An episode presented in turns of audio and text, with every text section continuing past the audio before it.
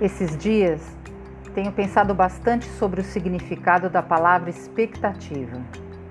Olha só, esperar que algo aconteça ou esperar que as coisas aconteçam desse ou daquele jeito, ou ainda esperar que as pessoas façam as coisas do jeito que eu entendo que é o certo de fazer.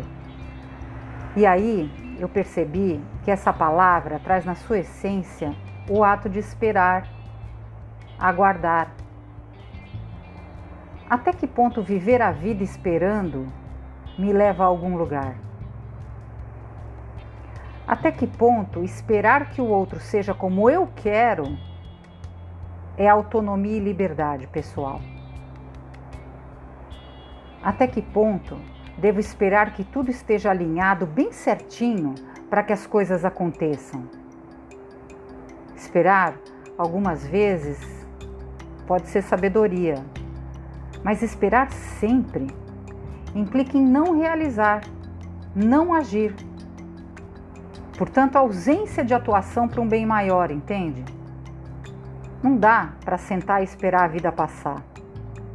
Não dá para balizar a minha esperança e alegria na atitude de outra pessoa, querendo que o outro haja como se fosse eu.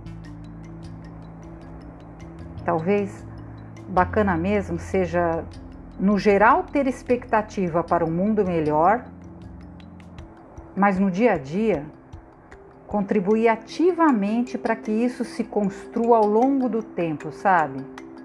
E que por fim, de fato, as coisas aconteçam.